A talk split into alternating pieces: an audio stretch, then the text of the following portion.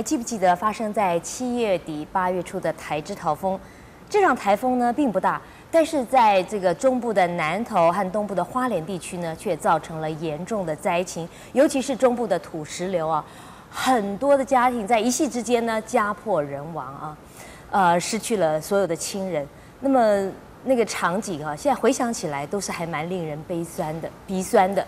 那么也有很多人就想说，奇怪啊，台湾呢过去被称为宝岛，现在呢却好像是一片破碎的大地，一场台风就造成这么严重的灾情，这到底是为什么呢？让我们来请教圣严法师。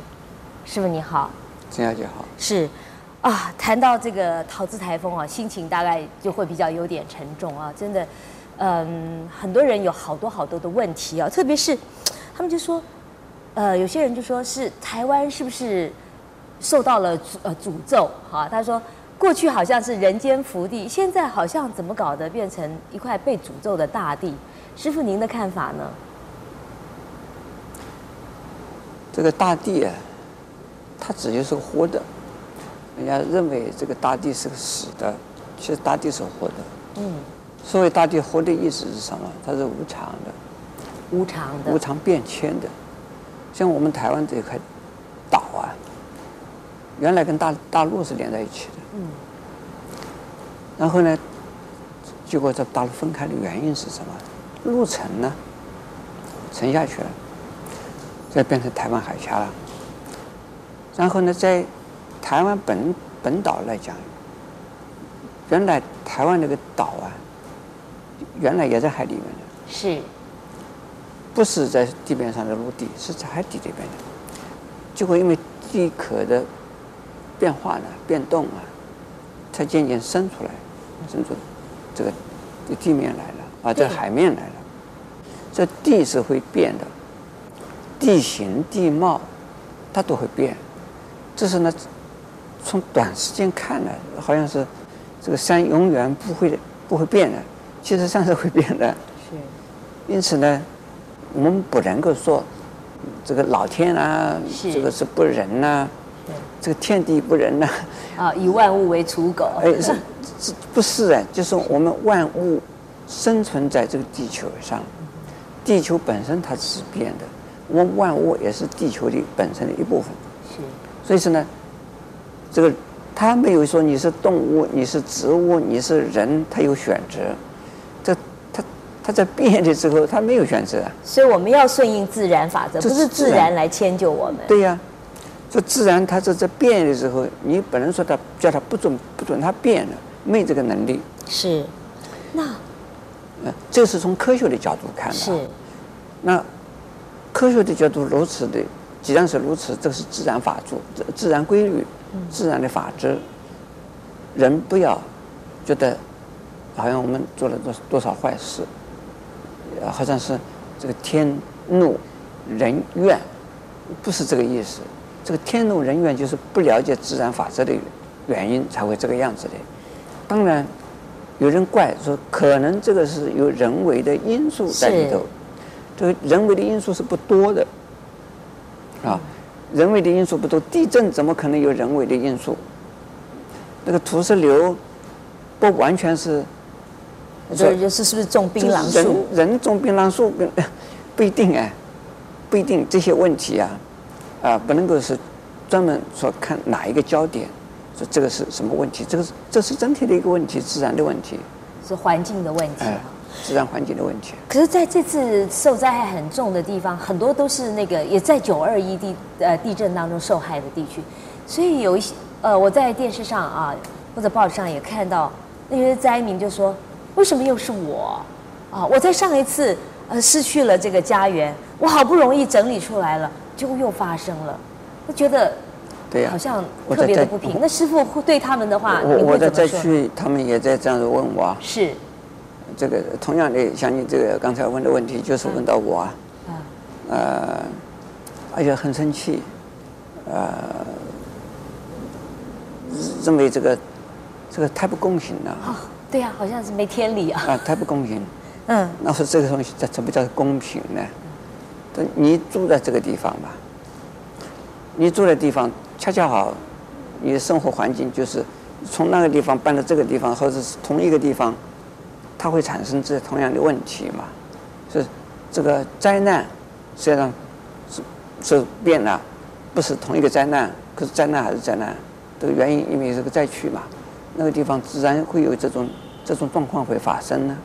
这个没有什么公平不公平的事啊，老天没有跟我们讲什么公平啊。嗯，他的问问题是自然的一个一个一个原因这样子是发生的。那因此呢，我就跟他们讲，应该就是说，呃，面对这样的一个现实，面对这样的事实，如果人还平安的话，还是有无限的希望。那这个，呃，思考一下，呃，这个怎么重新再走出自己的生命的光辉的路来？你不要抱怨谁呢？抱怨老天，或者是抱怨我？我说我也没有做什么坏事啊。我我我我说我们台湾呢，这个不是因为做了坏事的人呢，才遇到这样子的事啊，不一定。那我我这个理论呢？我我等等一下再讲。是，非常谢谢师傅啊。呃，师父说只要平安呢，就有无限的希望啊。那么大自然或者是我们的人生本来就是无常的啊。那么佛法呢会教我们如何来面对无常。也欢迎你待会儿继续回到大法古节目。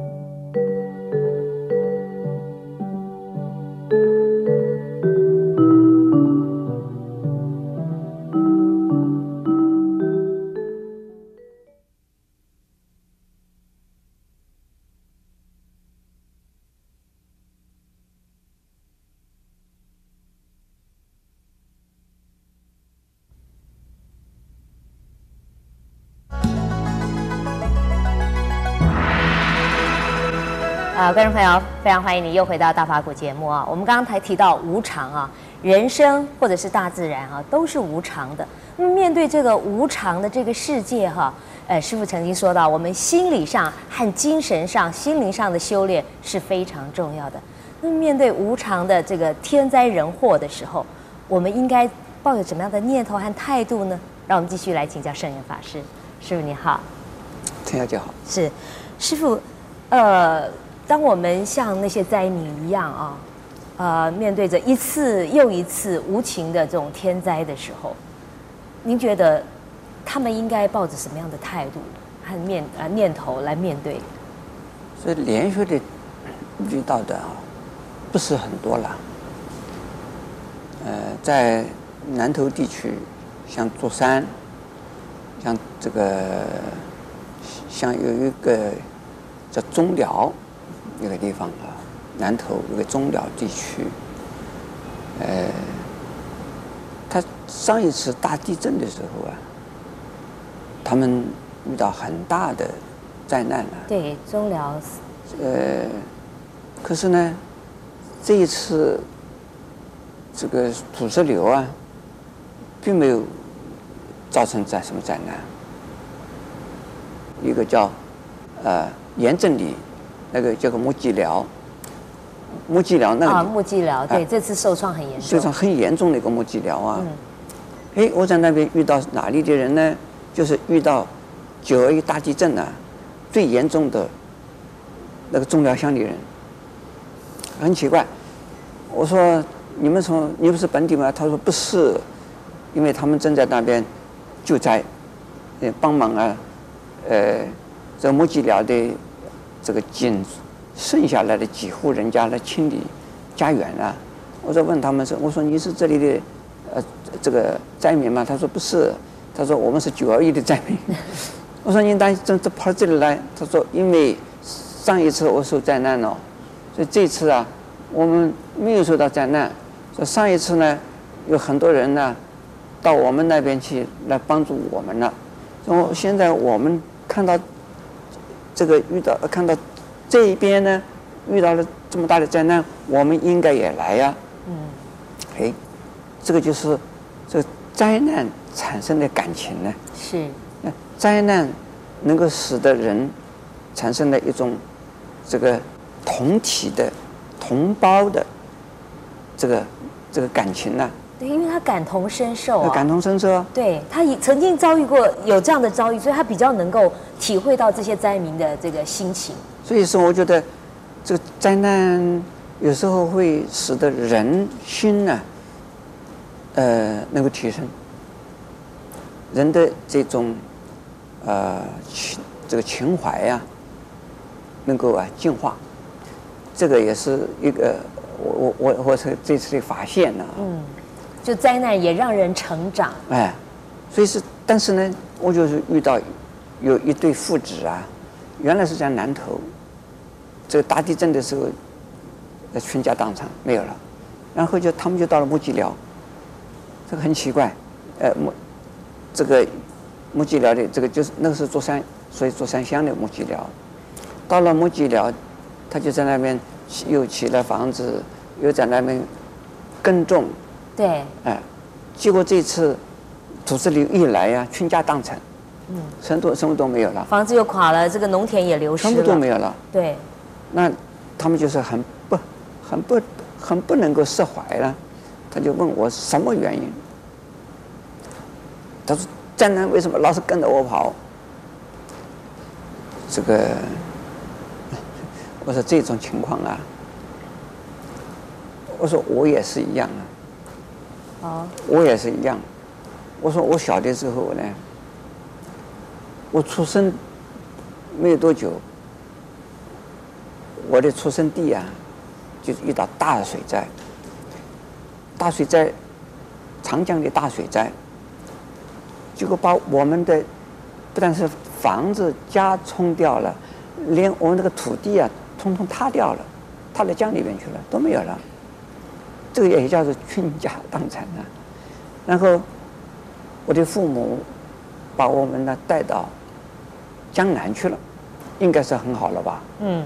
嘿，到了江南也遇到哎，又发生了大大水灾。这大水灾、虫灾、冰灾，连年的都是灾难啊。哎，这个是到了。这我到到了十几岁的时候，我在跑，跑到乡下，跑到上海了。哎，到了上海以后，又又又遇到了这个兵灾呀，战争。战争。我说这个灾难就是跟着我跑的，我跟着我跑，就是每一次都是什么东西都没有啊。我说，我说到今天呢，我说我今天还能够还能过才过下来呀。我说我总是觉得。生命还存在的话，有无限的希望。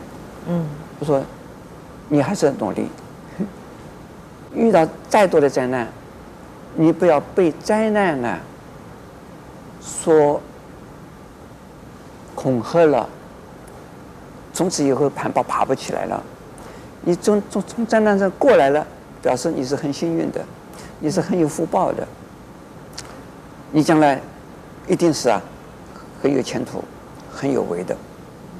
你说灾难中走过来的人，一定是非常这个更有韧性，对，呃，就是更坚强了。是啊，他听了以后很高兴，听了以后啊，他就心情没有那么激动了。嗯，啊，是。另外呢，这个人应该呀。随时随地准备灾难来临，是，这叫居安思危。因为我在上一集、上一段里面讲到啊，这个天灾，它就自然的一种现象啊。嗯，我们不是人能够控制的，所以什么时候来我们不知道的。嗯我们说要自杀是自己可以控制的，这是个自然的灾害，我们没有办法控制啊。所以呢，要随时随地啊，要居安思危。那既然居安思危的时候啊，遇到灾难的时候，会比较这个释释怀一些。或者是因为你比较有准备，可能损失会少一些。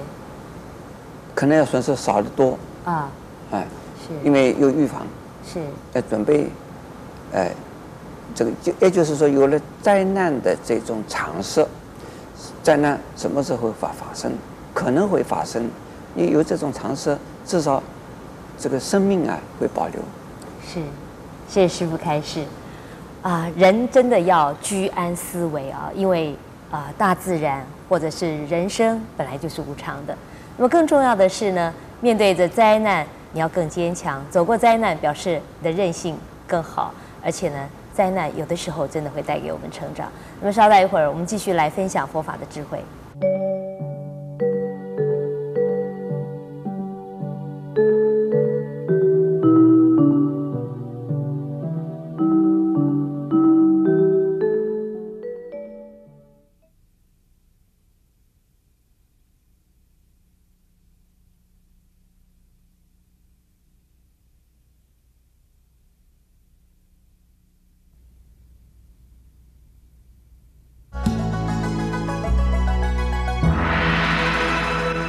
众朋友，非常欢迎您又回到大法古节目啊。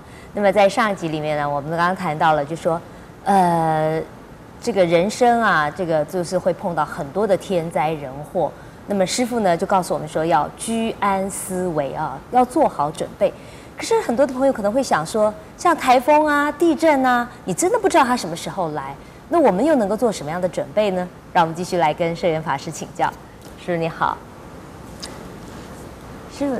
这个灾难的发生啊，呃，是是可以去准就去准备去预防的吗？呃，不能够百分之百的预防啊。呃，因为这个天然灾害，它自它是自然的会发生的啊。呃，到现在为止，地震没办法控制的。呃，这个台风也没有办法叫它不来的。对。呃，台风好一点，就是我们还可以有台风警报；地震是连警报都没有的。其实，现在这个科学呢，已经可以预测，大致上会预测它的周期性。啊，对。呃，它这个这是个经验的预测了。呃，可能在什么样的状况下呢，这个地震呢会来？但是有多大的地震不知道。在这个日本呢，曾经有过一个关东大地震，听说是百年呢一次的大关东大地震。因此，在日本呢，这个东京的这个房子是起房子的时候，大家嗯盖房子的时候非常重视呃防震。可是呢，一百年呢过了，东京并没有发生地震。可是呢，东京没有发生，就是阪神发生了。对，哎，认为这个事啊，在同一个地方发生，就结果不是在同一个地方发生。那么这个从这个观点呢，可以呀，啊，啊，预想到百年以后，日本是不是还有另外一个地方发生的地震？不一定是在东京，对，也不一定是在阪神，不一定在阪神，可能在另外一个地方。因为地球地壳啊，它的变化，这个这是整体性的，不是个局部的问题。这局部啊，你预测可以说这个地方发生过了，可能多长时间以后还会发生？哎，说不定它这个能量已经释放了，释放到其他地方去了，所以它在这地方没发生的。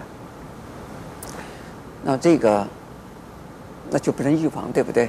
嗯、也可以预防啊，就是从此以后起房子的时候啊，不管你起到哪里，是这是断层带，那就是地震带嘛，可以要小心。像我们台湾根本就是在地震带上，这个，那房子要起得好好的。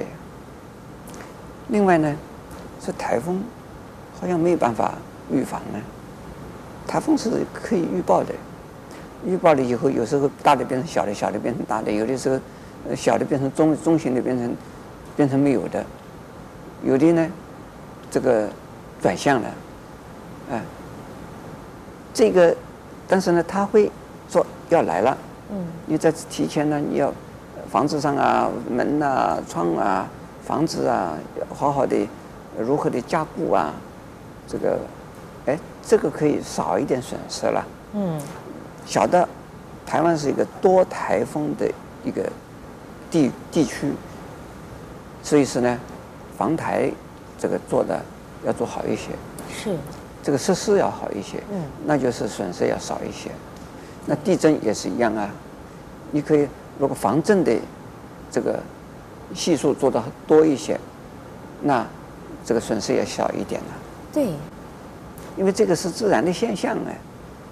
你不能说，这个我我侥幸一点，我拜拜佛，念念观音菩萨，他就没有事了，没有这回事，他这个自这个自然的一个一个天天然的一种现象。嗯。